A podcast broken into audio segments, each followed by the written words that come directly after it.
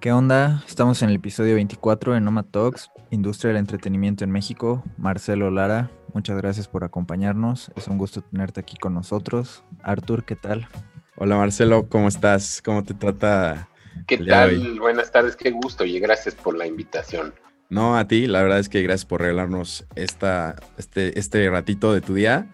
Y bueno, pues los que conozcan o no conozcan a una Marcelo, Marcelo Lara es miembro fundador y guitarrista de Moderato. Cuenta con más de 25 años de experiencia ya en la industria del entretenimiento y ha trabajado con compañías como BMG, Sony Music, Polygram, Universal Music y Warner Music. Actualmente es socio de, de Gira, además de tener un proyecto alterno de blues llamado Los Señores Blues Band. Exacto. Y te faltó que también tengo esta otra personalidad secreta que, se está desarrollando y que gracias a la pandemia se ha desarrollado mucho, que es...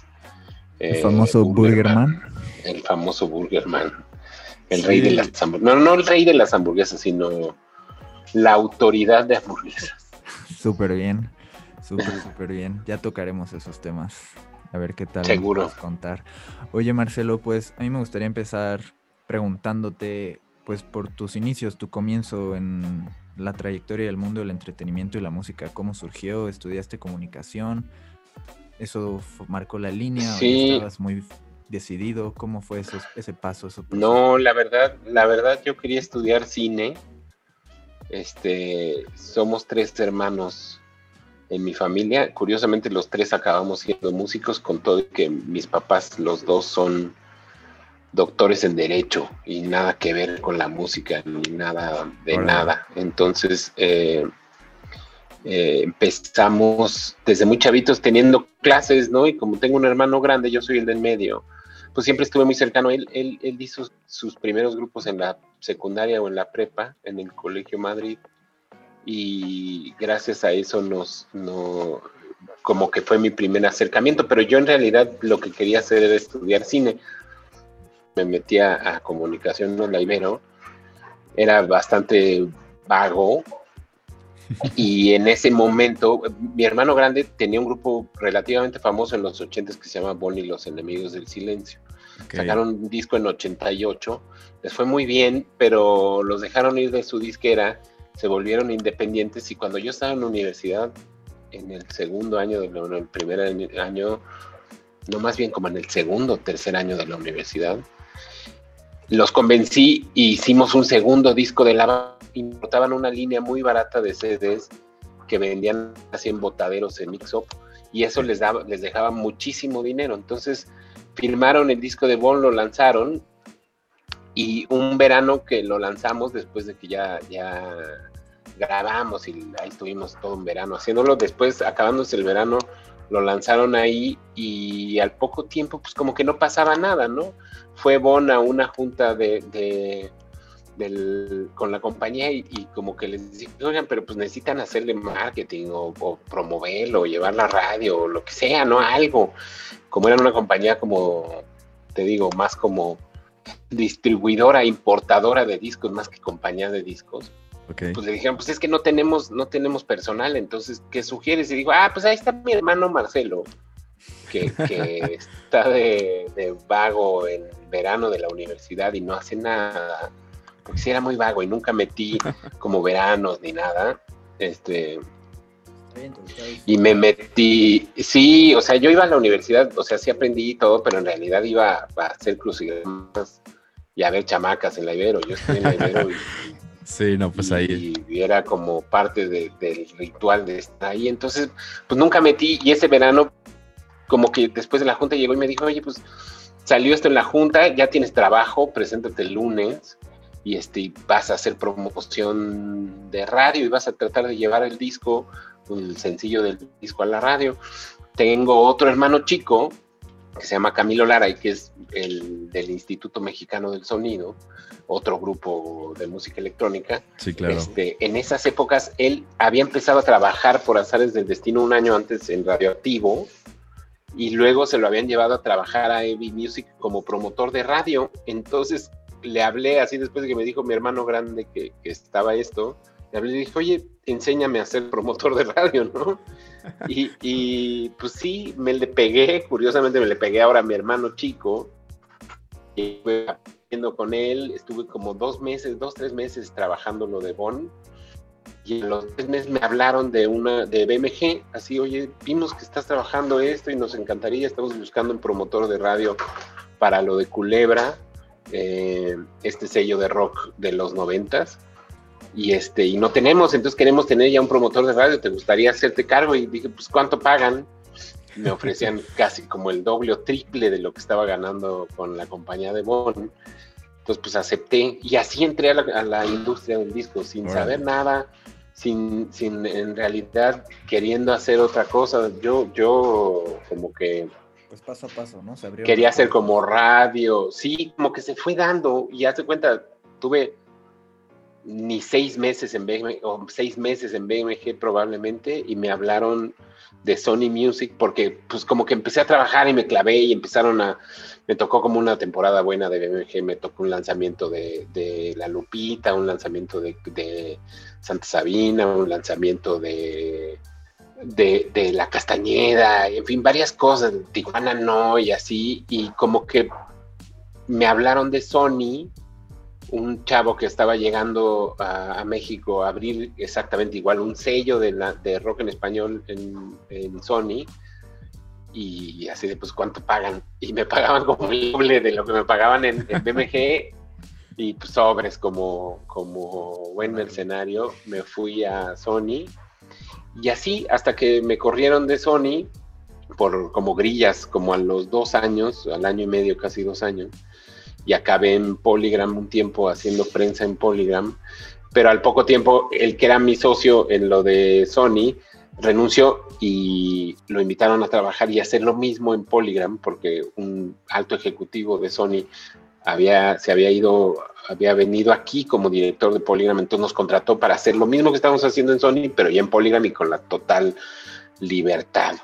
Y fue cuando fundamos discos manicomio y lanzamos Control Machete, Resorte, La Gusana Ciega, como una generación zurdo, Los Estrambóticos, una generación padrísima de rock mexicano. Entonces, gracias a que yo estaba muy ligado por mi hermano grande al rock en México, conozco como a todos los de la generación de mi hermano, así, Caifanes y demás.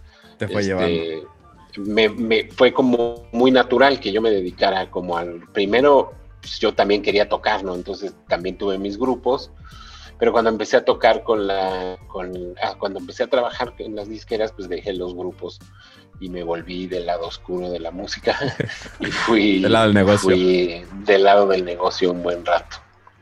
hasta que en 2001 hicimos Moderato. Fundaron Moderato.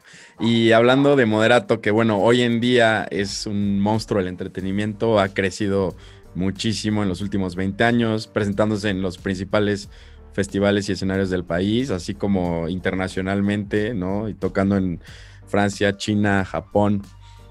La verdad es que sí, es, es, pues es, una inminencia, ¿no? De como, como banda. ¿Cómo es que, pero vamos, atrás justo a, a, cuando se fundó, ¿cómo surge esta idea de fundar este, esta agrupación de rock? Sí, es también otra historia como muy, eh, muy fortuita y como muy de circunstancia, no, no, o sea, sí nos sentamos en algún momento a pensar vamos a dominar el mundo, pero ya fue mucho más adelante. Este, al principio fue así de, la, realidad es que eh, yo conozco al Cha, con el Cha hice mi primer grupo de rock cuando yo estaba en sexto de primaria y él en segundo secundario. Íbamos en la misma escuela somos muy fresas y íbamos en una que se llama Escuela Moderna Americana en el sur de la ciudad, una que es fresísima. Entonces ahí íbamos, este, y ahí, este, como él era el único que tenía un bajo eléctrico en la escuela, entonces, este, él era el único que tenía un bajo, yo era de los pocos que tenía una guitarra eléctrica, entonces acabamos haciendo un grupo así para tocar en el talent show de la escuela. ¿Y llameaban o cómo era? no, teníamos, teníamos, teníamos unos covers y unas originales. Tocábamos de las dos, sí. Nos lanzábamos ya, imagínate, sexto de primaria, primero, secundaria, hacer rolitas propias, lo cual era muy aventurado. Sí. Pero, pues, nos conocemos desde entonces. Él, en algún momento, a él lo invitaron a estar en Fobia. Yo me seguí por otro camino, él se siguió en Fobia. Y, lo que pasa es que el Cha siempre, eh, él, así como yo, también estudió una carrera. Él estudió un cacho de odontología y luego se cambió a diseño en la WIC. Entonces él es diseñador. Y cuando yo estuve en, en Discos Manicomio, pues todo, prácticamente todo el diseño de los discos de Manicomio lo hacía el Cha. Entonces eh, él diseñaba todo, casi todas las portadas, eh, los compilados los hacía, pósters y como cosas así, él nos trabajaba todo porque pues es mi mejor amigo y además pues tiene muy buen gusto y es un gran diseñador y lo hace como muy bien, entonces fue así como pues a quién más, salvo que el grupo llegara con alguna idea muy clara de diseño y lo hicieran ellos, pues todo lo demás lo hacía el chat. Y siempre nos juntábamos para proyectos nuevos siempre nos juntábamos y, nos íbamos a comer, nos echábamos unas chelas, yo le platicaba el proyecto y lo desarrollábamos juntos. Y, siempre que platicábamos, eh, decíamos, ay, deberíamos un día tocar de nuevo y volver a tocar juntos y, demás. Por ahí de, del 2000, que Fobia tomó su primer receso y él estaba ya nada más dedicado al diseño y a la radio, pues como que la, hubo una vez que fuimos a comer, que nos estaba haciendo un compilado de aniversario de manicomio, y, la misma, ¿no? Ay, deberíamos hacer un grupo de covers y tocar así, y decíamos mil rolas para tocar, y ay, estaría padrísimo, puras rolas que nos gustan desde chavillos, ¿no? Sí. Y un día que fuimos a una comida, yo tenía un asistente así como mi asistente, como yo era ya el jefe de, manicomio, tenía un asistente que era como mi brazo derecho, ¿no? Entonces fuimos a la comida y regresamos y a media tarde, me acuerdo perfecto, haz de cuenta que por ahí de cinco, seis, cinco y media de la tarde, llegué a mi oficina y me dice, oye, a ver, ya estoy harta, le decíamos el anticristo a mi asistente, porque era buena para el agua y buena para la fiesta, y creo que algún día se fue de peda con los de Resort y con, los de Zurdo, y puso a Chetes así hasta el soquete, Entonces Chetes le puso el anticristo, decir, ay, esa Paola es el anticristo, y ya se le quedó el anticristo. Entonces, un día entró el anticristo a mi oficina como a las 5 de la tarde y me dijo, ya estoy harta de que siempre que vamos a hacer esas juntas con el chat, siempre dicen que van a hacer un grupo y nunca hacen nada y que ya estoy harta. Entonces, como ya estoy harta, le hablé al Bulldog y les dije que tengo un grupo, este, que va a juntarse para tocar, que son puros conocidos y que, que me dieran una fecha y ya me dieron una fecha.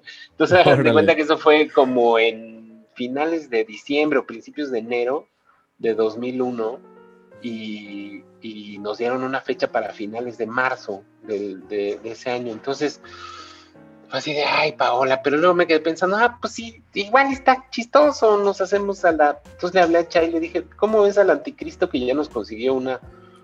Una, fecha. una tocada así de la banda que tanto hemos dicho, ah, pues qué increíble, ¿por qué no? Y él dijo, ¿por qué no le hablamos a, Iñaki de Fobia, con el que yo había estado hablando también de hacer una, una banda así, ya asado, como relativamente similar. Entonces ya le habló a Iñaki.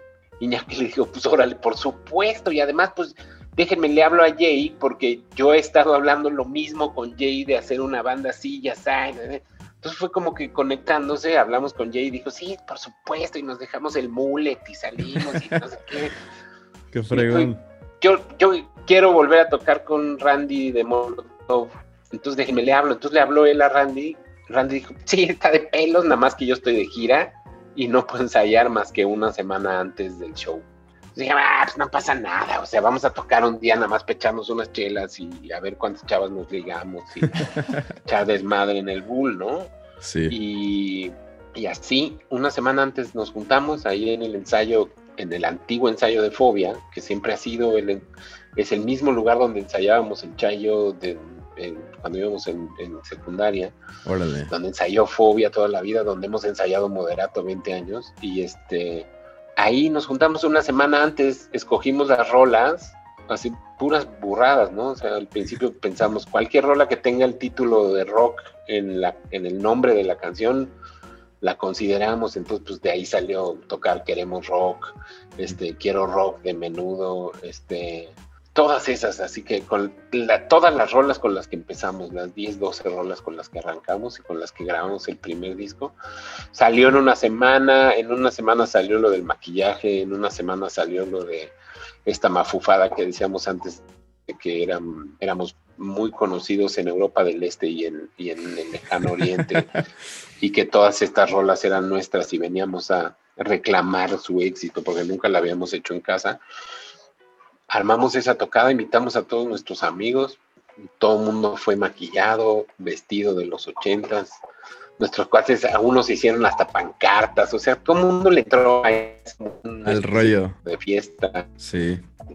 En esas épocas acababa de reabrir el Bull ahí en, Rubens, entonces era como el, sí, o sea, como que el Bull, creo que como tres o seis meses, no me acuerdo cuánto, y ya iba a cerrar, acabó durando diez años o más. Y, ya íbamos a tocar esa primera noche, ya tocamos, la toca estuvo padrísima, nos pusimos bien pedos, nos ligamos a varias chavas, la pasamos a toda madre. Como que a los dos o tres días a semana me, me dijeron, alguien que había ido a la tocada de la industria me habló y me dijo, oye, este, van a ser los premios Telehit que vamos a transmitir desde el, desde el Hard Rock Live. El Hard Rock Café antes tenía una cosa que se llama Hard Rock Live, que era como un lugar de conciertos padrísimo, allá en Reforma. Sí. Chiquito, o sea, como para 300, 400 personas. Como un foro. Y como un forito padrísimo, además así con una gran producción y demás. Entonces, queremos que vayan a tocar en los premios Telehit. Ah, pues perfecto, pues ya ensayamos. Fuimos, tocamos, se puso increíble, salimos en Telehit, fue así de locura, nadie podía creer que eran los de Fobia, el de Molotov, yo, así como que, como muy bizarra la cosa. Estuvo muy chistoso, nos la volvimos a pasar de pelo, nuestros cuates volvieron a ir con sus pancartas, llegó más gente como vestida y más gente con pancartas. Y a, las, a la semana, así me acuerdo perfecto, a la siguiente semana, lunes, me hablaron de, Televisa, así de, oye, ¿no, ¿no quieren ir a tocar al festival Acapulco? Sí, y hasta les pagamos y los llevamos a Acapulco, fuimos, tocamos dos días, estuvo increíble. Y como que de ahí cada semana salía algo y, empezó a salir algo y algo y algo y algo y algo y algo y algo y hasta como que cada vez más grande. Yo en esas épocas, sí, o sea, tocamos, tocamos, tocamos, como a los seis meses de estar tocando, eh, yo trabajaba en manicomio y llegó mi jefe, un señor brasileño muy loco y muy cagado, llegó y me dijo, oye, que estás tocando en un grupo de rock. Le digo, sí, sí, sí. Y que les está yendo muy bien. Y le digo, pues sí, la verdad, no me quejo, me estoy divirtiendo mucho, vengo todo desvelado, todo crudo a trabajar, pero está padrísimo, estamos tocando y tocando y tocando. Digo, ah, pues si no lo firmas te voy a correr, así que lo tienes que firmar aquí. Le dije, pero pues no estábamos pensando hacerlo un disco, no, pues yo creo que tienes que ir pensando en hacer un disco. Entonces, ya, pues sí, entonces le hablé a los demás y les dije, oigan, está pasando esto. Y alguien me dijo, no, pero es que también ya nos habían hablado de Sony y nos quieren firmar en BMG. Dije, bueno, pero si firmamos en BMG me van a correr, muchachos, no me hagan eso. Yo pensé que iba a ser así como una cosa muy temporal. Y firmamos con, con Polygram, que ya empezaba a ser Universal en esas épocas y sacamos ese primer disco. Y de ahí, así, desde esa primera tocada en el 23 de marzo del 2001, este es, este es el primer año, este año de la pandemia es el primer año donde hemos pagado más de un mes sin tocar. Y, y eh, hemos hecho años muy locos, nos ha ido muy bien, somos muy afortunados y es una cosa ya en algún momento cuando sacamos el segundo disco sí nos sentamos y dijimos, bueno, si ya lo vamos a hacer en serio, hagámoslo muy bien y organicéndonos muy bien y hagamos esto y esto. Y ya empezaron a salir así como el, colmillo de hacer las cosas. Oye, Marcelo, y una pregunta. Eh, cuando empezaron estos toquines, estos actos, ¿cómo se presentaban? O sea, ya era moderato, ya lo tenían como bien bajado. Sí, no, no, moderato tal cual, salíamos maquillados, desde la primera tocada salíamos maquillados. Ok. Evidentemente en los primeros meses salíamos maquillados como señoras de Polanco, porque no teníamos maquillaje. Y, me acuerdo perfecto, la primera tocada salimos como con sombritas azules y cosas así. Ya.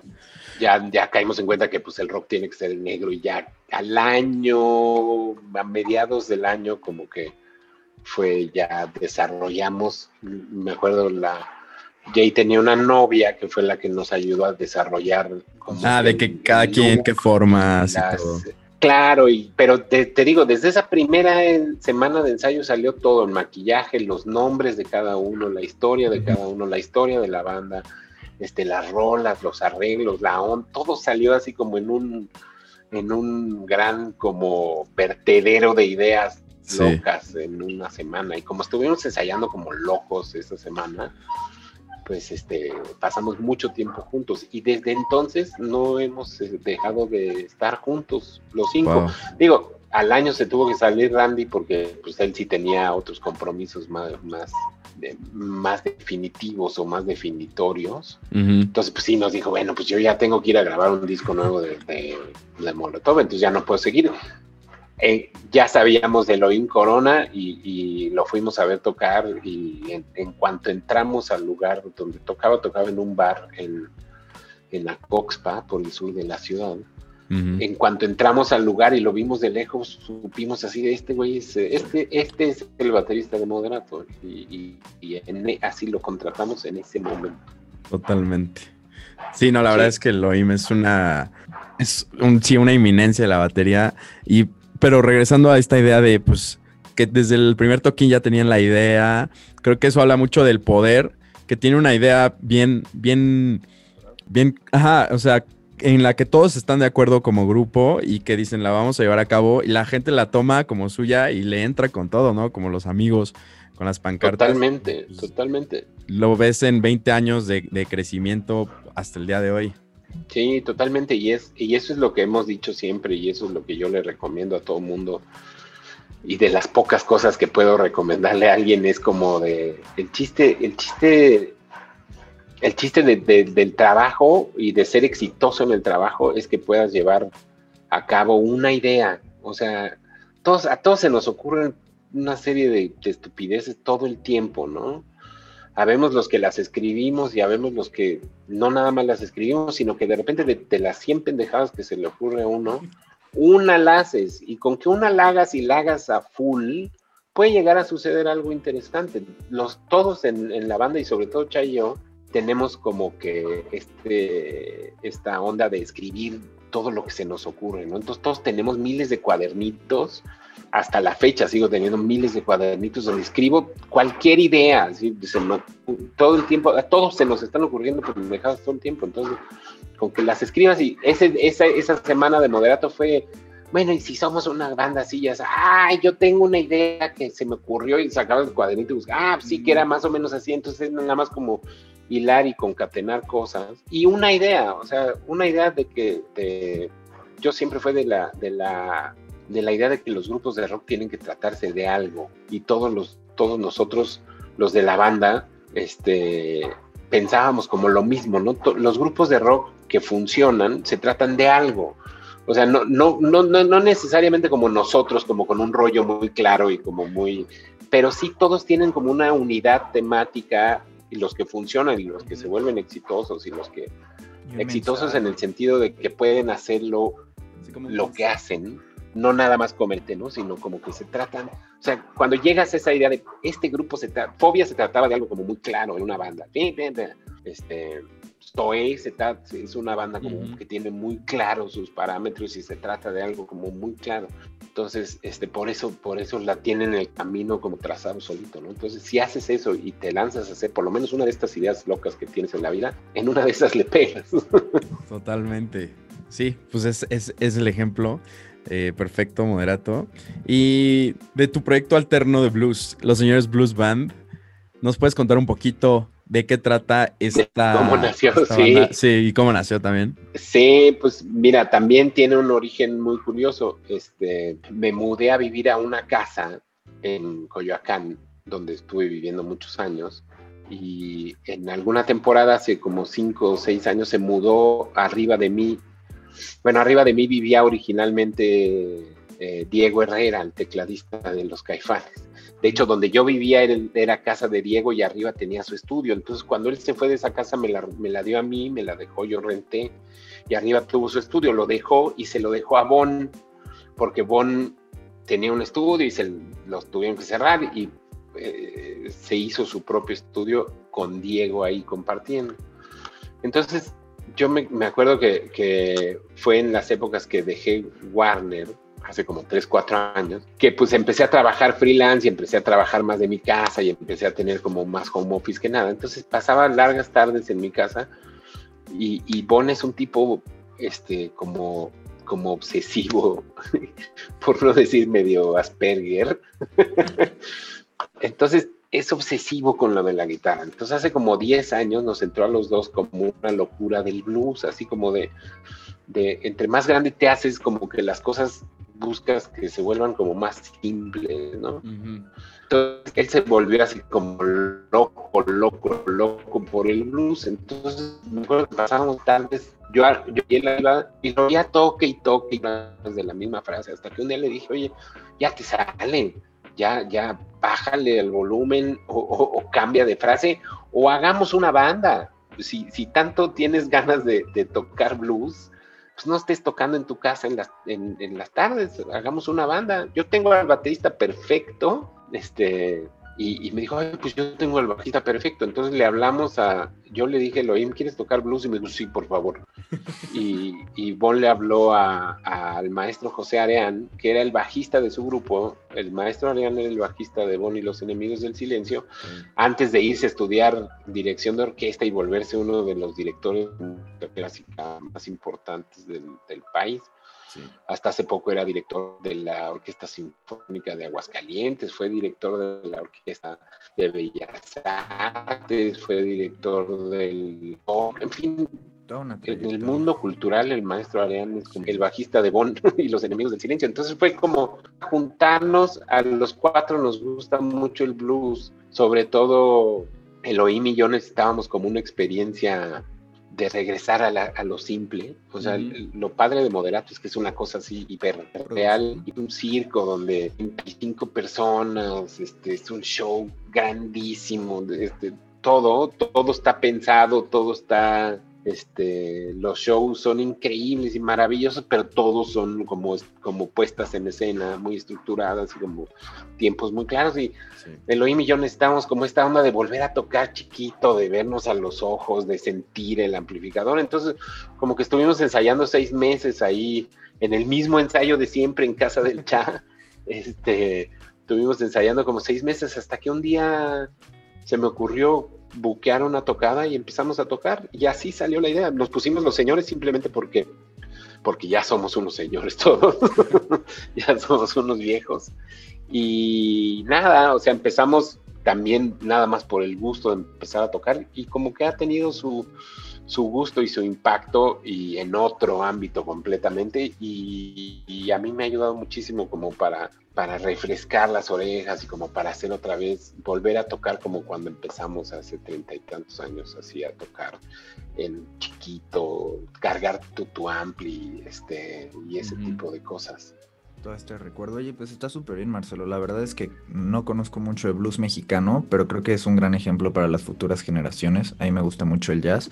Y pues quisiera cambiarte un poco de tema y quisiera preguntarte. Seguro. ¿En qué consiste la iniciativa de gira? Sé que buscan talento emergente nuevo, es como una iniciativa que forma o buquea gente que se quiere dedicar como al music business.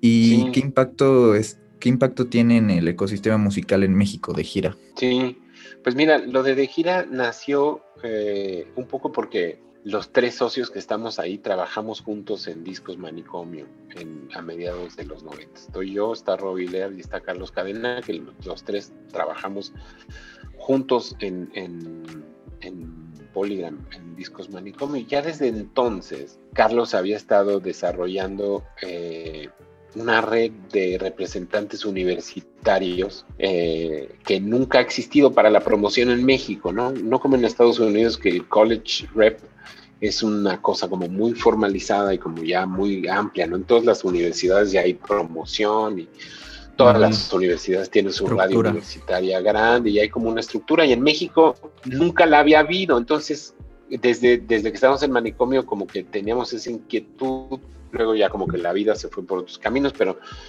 cuando salimos Rob y yo de Warner, porque él estuvo más o menos en las mismas épocas que yo en Warner, en otra área, fue así como de, bueno, pues, ¿por qué no seguimos haciendo lo que, lo único que sabemos hacer en la vida, que es, es desarrollar artistas y trabajar así? En vez de estárselo regalando al señor Universal o al señor, al Pato Lucas en Warner o, al señor Sony, ¿por qué no hacemos una compañía nuestra que, que tenga por un lado esta área de desarrollo de artistas y de servicios de disquera, y por otro lado otra área que sea como de promoción y, y establecer de una vez por todas esta red de universitarios. Entonces así nació de gira, como una idea de gira es como una compañía de discos 360, una compañía de entretenimiento más que de discos, de, desarrollo de, de, artistas 360. Somos management, booking, todo lo que sea como para desarrollar artistas jóvenes. Y por otro lado, somos una agencia de promoción en universidades, pero una promoción enfocada más al desarrollo de los estudiantes y al enriquecimiento de la vida de los estudiantes más que nada, pero haciendo uso del marketing relativamente normal. Entonces así nació esta iniciativa. Firmamos a varios artistas jóvenes que hemos ido desarrollando ahí a la par, hemos ido soltando algunos, pero por ejemplo, tenemos ya de, todos nuestros artistas, nos volvimos también managers del grupo Enjambre.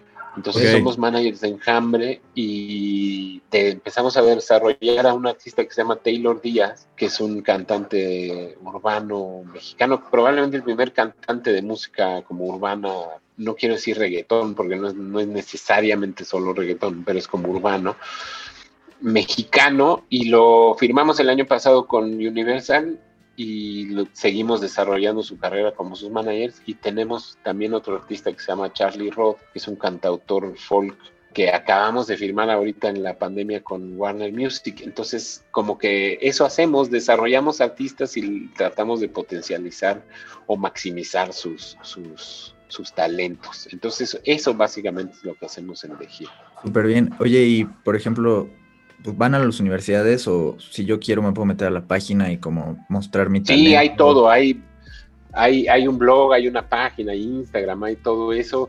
Estamos desarrollando desde la pandemia también ya como una especie como de comunidad universitaria. Eh, eh, tenemos transmisiones eh, todos los miércoles de una cosa que se llama De Gira TV que transmitimos en vivo para Twitch, YouTube y Facebook. Eh, de temas de y para universitarios y además pues estamos siempre en la búsqueda de, talento musical eh, interesante que nos, que nos guste y que pensamos que, pueda tener algún impacto o que tenga como algún desarrollo. Totalmente, ¿no? Pues qué padre esta iniciativa y que han logrado pues, darle un impulso a, esta, a estos talentos emergentes que pues van a ser el futuro de la industria y van a ser los siguientes en llevar la estafeta de los que ahora son los grupos pues, ya más establecidos. Y creo que la pandemia eh, vino a demostrarnos muchas nuevas formas de, pensar y de reinventarnos y una de ellas fue el autoconcierto que tuvieron ustedes, Moderato. Sí. Fue el primer autoconcierto pues, de esa escala aquí en México y en Latinoamérica. La verdad, me tocó ir como espectador y ah, qué buena se, vivió, se vivió de una manera bastante, bastante, bastante padre. Creo que era algo que todos extrañábamos, como estar viendo un grupo en vivo, tocando, compartiendo esa energía colectiva.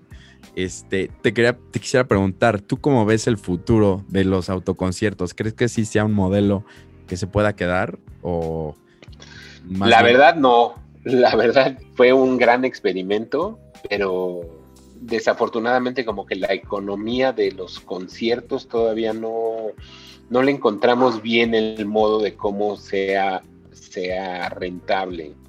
Eh, nuestro, nuestro autoconcierto fue muy exitoso en términos de, de, que demostró que sí se puede hacer y que se puede hacer de tal manera y se tienen que hacer todas estas cosas, pero también demostró que, que como negocio está durísimo. Entonces, a menos de que tengas muchos patrocinadores encima, no da por, por, las, por las características de, lo que significa hoy en día montar un concierto, ¿no?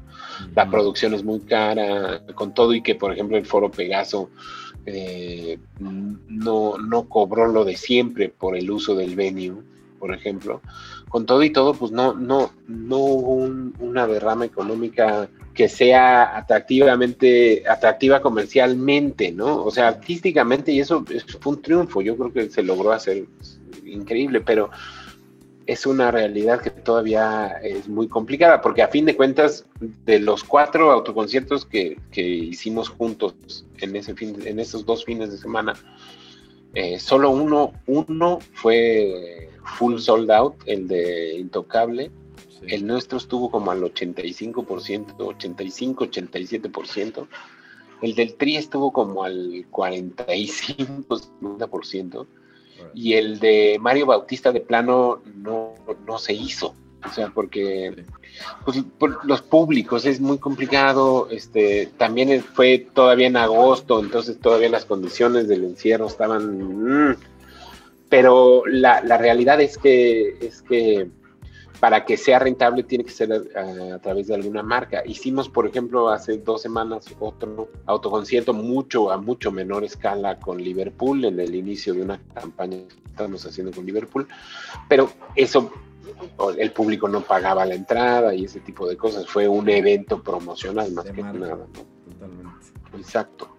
Oye, también Marcelo, eh, ustedes tocaron el último día antes de la pandemia en el Vive Latino, creo que fue un acto de los últimos y el primer espectáculo masivo durante la pandemia. ¿Nos puedes contar cómo fue el momento de realidad? Sentir el cambio de pues, tocar enfrente de gente a tocar enfrente de coches.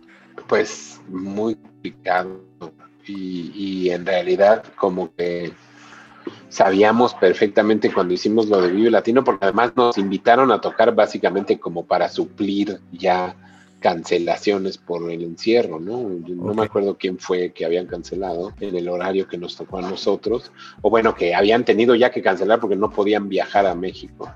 Entonces aceptamos hacerlo también pensando en que íbamos a dejar de trabajar unos meses. Entonces dijimos, bueno, como les decía hace rato, Moderato no nada más somos los cinco, los cinco muchachos de la banda, sino somos 35 personas que, trabajan con el grupo, lo cual significa 35 familias que no, que iban a dejar de tener un ingreso regular. Somos muy afortunados y somos de las bandas que más trabajan en México. Entonces, de, de venir embalados en un, en un ritmo de trabajo muy fuerte, parar en seco fue, fue muy rudo.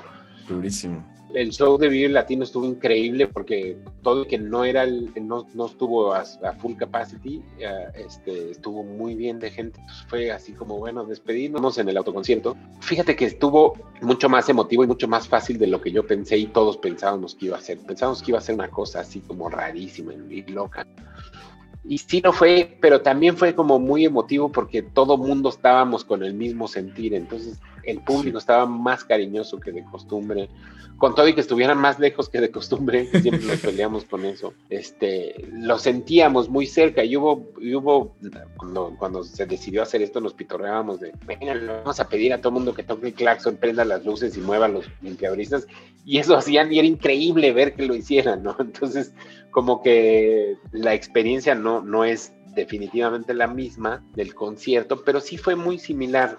Y como en el último, los últimos días previos al show, el gobierno del Estado de México autorizó que la gente se bajara del auto y estuviera ahí como en el espacio, en un como corralito en cada espacio de cada coche, pues por lo menos veías caritas y no veías parabrisas, ¿no? Entonces tuvo en ese sentido estuvo muy bien y la gente lo apreció muchísimo y, bueno, a mí me, lo que de las cosas que más me gustó fue ver al público sonriente y disfrutando, pero también ver a la gente que estaba detrás de cámaras trabajando, ¿no? O sea, y no nada más... Extrañaban estar trabajando. Sí, la gente del Foro Pegaso, los, los de seguridad del Foro Pegaso, los de logística del Foro Pegaso, los de los que montan el escenario, los que rentan el audio, los que rentan el backline, los que rentan las pantallas, los camarógrafos que llevaban, todo el mundo iba así de sí, vamos a trabajar después de seis meses de, no hacer nada, ¿no? Y de no tener un trabajo. Esto, como un eh, Eso fue muy emotivo, sí, fue muy emotivo. Qué padre, sí, no, yo que, estuve del lado de, de, espectador, totalmente de acuerdo, o sea, se sintió este sentimiento de volver a vivir una experiencia así fuera de casa, ver a la demás gente, o sea, volteabas a ver al carro de lado y sonriendo, pasándosela bien. Y como dices, pues todos los proveedores que montaron, eh, poniendo lo mejor de sí. Y bueno, la verdad es que pues, qué buena experiencia, qué bueno que se realizó. Aunque tal vez sí. no vaya a ser un negocio que se siga repitiendo, pero bueno, se hizo y a nivel de espectáculo fue increíble. Fue increíble, sí, la verdad fue increíble. Vaya que sí. Oye, y también a, nivel del mundo de las disqueras, ¿nos podrías contar un poco, por ejemplo, tu rol en Universal Music? Así es como la búsqueda del talento, la firma, el desarrollo artístico del mismo. Y por otra parte, también estaba el área comercial y estratégica de marketing. ¿Podrías contarnos cómo este proceso va de la mano? ¿Cómo van de la mano la creatividad? La verdad, la verdad, yo siempre me o sea, aunque me tocó trabajar en medios, fui, fui un tiempo jefe de prensa en Polygram. Y como les platicaba al principio de mi carrera, fui promotor de radio. Eh, siempre mi tirada fue el, área de la disquera que se llama Artistas y Repertorio, el AIR, que es la, la, el, el A&R, que es el área que se dedica de los discos en sí, de la música en sí a mí, a mí la cuestión del marketing, pues aunque tuve que entrarle y hacerlo y demás, no era lo que me interesaba porque yo soy músico, siempre he sido músico y siempre he estado como más cercano al lado de lo creativo y al lado musical. Entonces siempre eh, eso fue lo que más me interesó y eso fue lo que traté de hacer desde un principio. Y, cuando ya pude hacerlo en Sony y luego en Polygon y luego en Warner, fue ya como nada más esta área que es como la, el, señor que escucha los demos y el que sale a los antros a buscar artistas y el que van y le cantan a su oficina y ese tipo de cosas.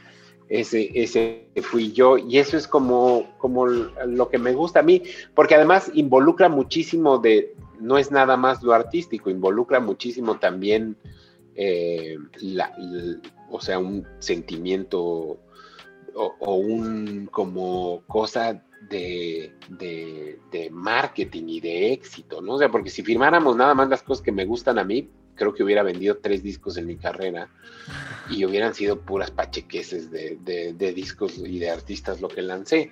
Pero, pero siempre como director artístico tienes que estar muy consciente de, a quién puede gustarle, este, qué tipo de respuesta puede tener, este, cómo lo puedes marketear, cómo lo puedes vender, porque a fin de las compañías de discos son un negocio y son una, una, organización que busca un beneficio económico para la organización. Entonces, este, siempre tienes que pensar un poco eso. Entonces, yo siempre, lo padre de Ley es como encontrar un balance entre lo artístico y lo comercial. Súper bien.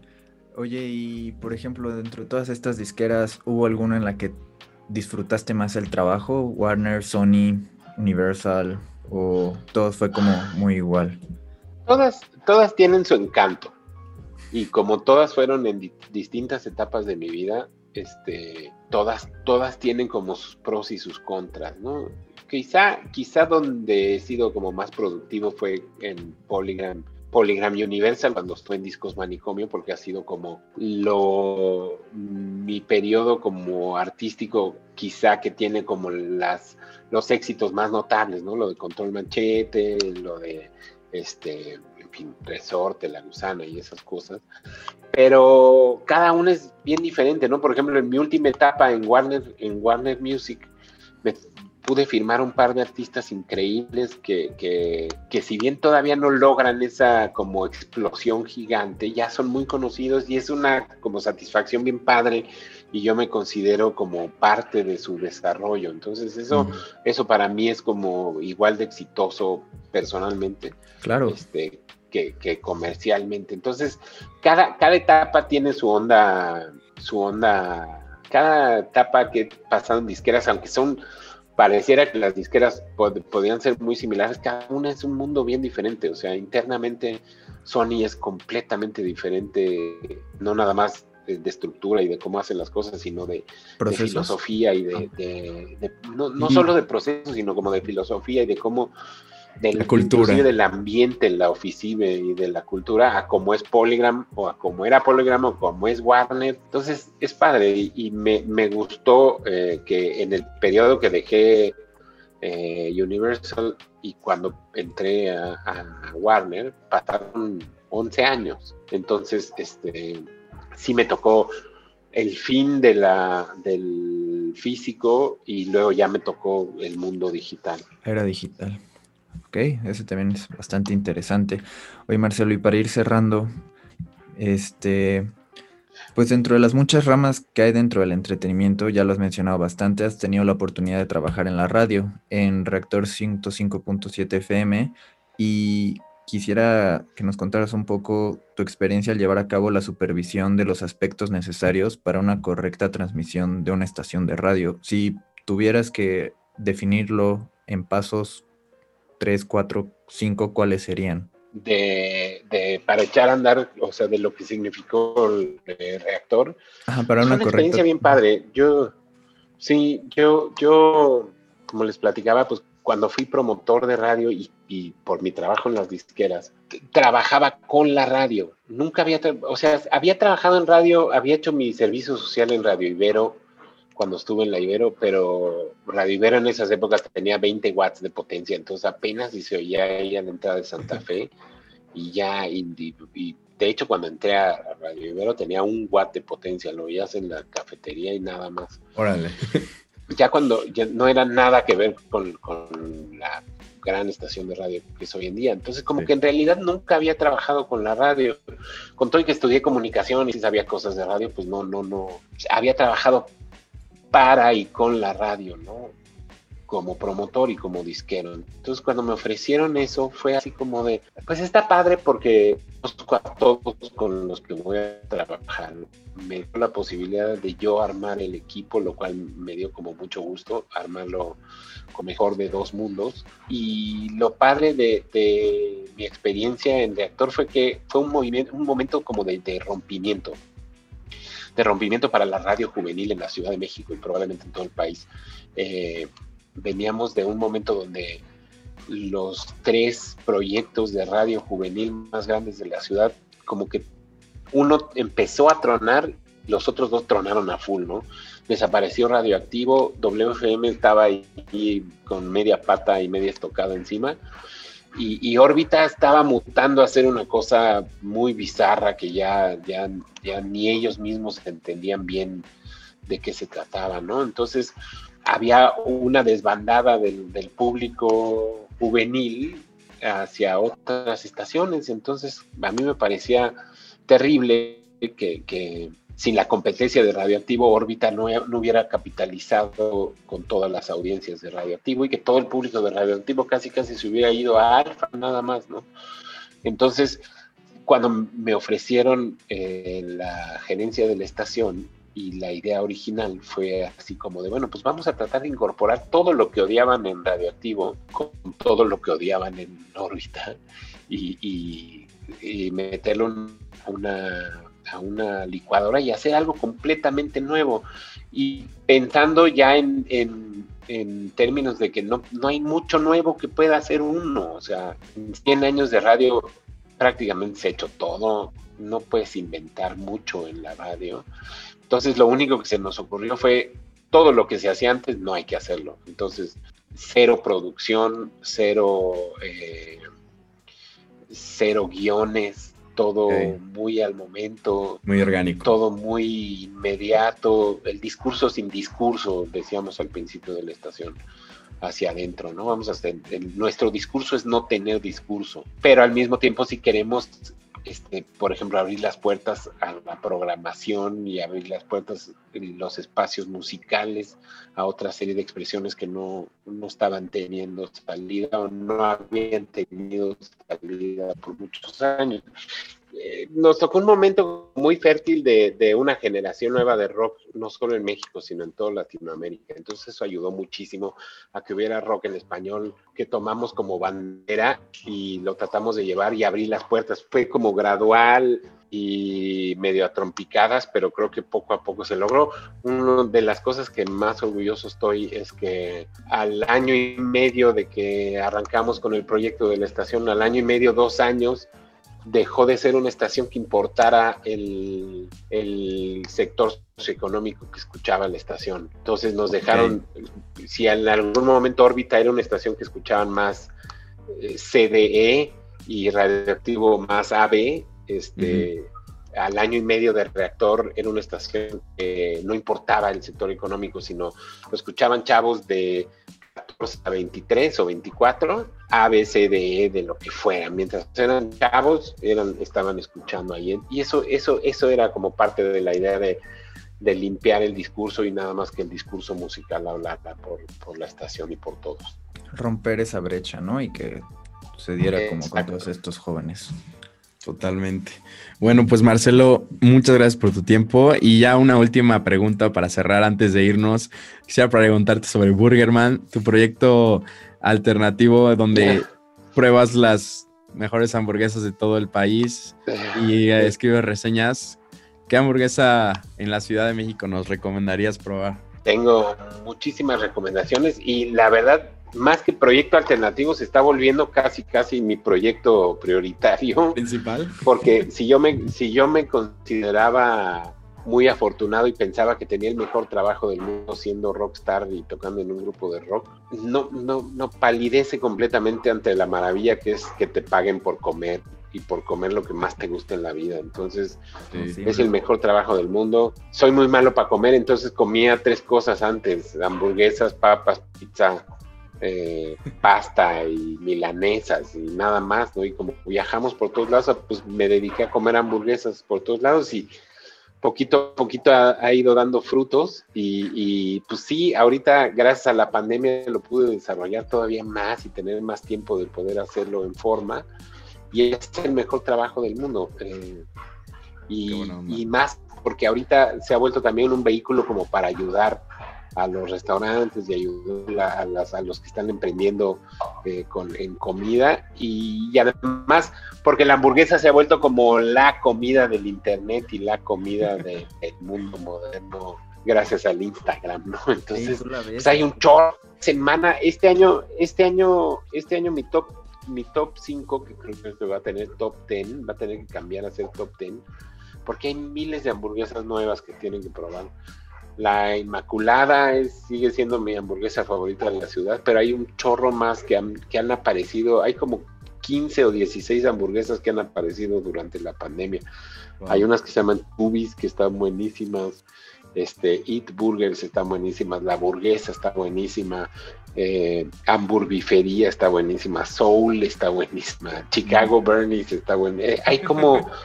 30 hamburguesas que, ya puedo recomendar y que en diciembre que haga mi, lista de recuento del año, va a estar difícil encontrar cuál es la mejor de la ciudad. Órale. Hay que darse otro rol y probarlas todas. Sí, nos daremos. Hay que probar. Alguien, es un trabajo sucio y alguien tiene, alguien tiene que probarlas todas y ese, y ese soy yo. Alguien tiene que hacerlo. No, la verdad es que todas las, las fotos que has puesto se ven súper antojables. Suculentas. Sí, sí, sí, se ven muy buenas esas burgers. Pues Marcelo, muchas gracias por tu tiempo, por este espacio y pues episodio 24, Noma Talks, Industria del Entretenimiento en México. Marcelo Lara, muchas gracias. Gracias Marcelo. Y sí. Gracias a ustedes. A seguir creando y a seguir este adelante con los distintos proyectos que traes. Muchas gracias por todo lo que nos compartes. Nos enriquece mucho y estoy seguro que cualquier persona que lo escuche también opinará lo mismo. Gracias, Marcelo. Muchas gracias a ustedes. Gracias por invitarme y de veras, este, hagan una idea de, todas las pendejadas que se nos ocurren a todos. Con una que hagan, eso sirve. Totalmente. Tan cierto. Estamos en contacto, Marcelo. Gracias. Vale, que estén muy bien. Muchas gracias. Mucho gusto. Igual. Bye. Bye bye.